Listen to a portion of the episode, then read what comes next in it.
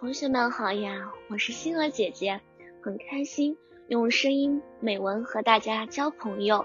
今天星儿姐姐将和大家分享的文章是灯光。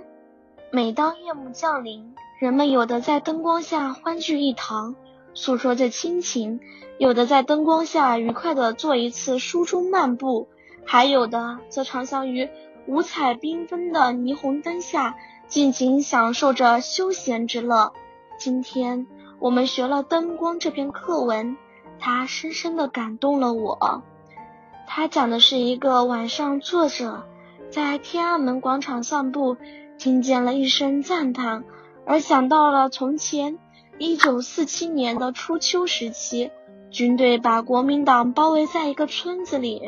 作者来到了郝副连长的身边。郝副连长想让孩子们能够在电灯下学习。战斗开始了，后续部队遭到了敌人的猛烈狙击，在黑暗里突然找不到突破口。突然，郝副连长点燃了书，为后面的队伍照亮了路，但自己也被敌人打中了。通过读这篇课文，歌颂了革命先烈的奉献精神。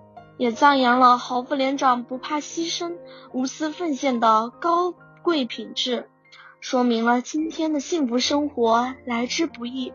读了这篇课文，我想起了两年前的一件事。那时我上四年级，妈妈要打扫我的房间，我就卷在被窝里不肯打扫。想到这儿，我是多么惭愧呀！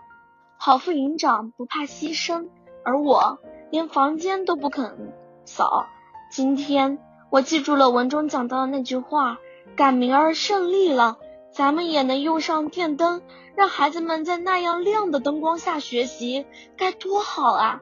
从今天开始，我一定要努力，一定要向郝副营长学习，学习他不怕牺牲、无私奉献的精神。今天的分享到这里就结束了。也期待小朋友们给星儿姐姐留言，或者投稿自己的美文与我分享，让更多人倾听儿时的心声。我们下次再见。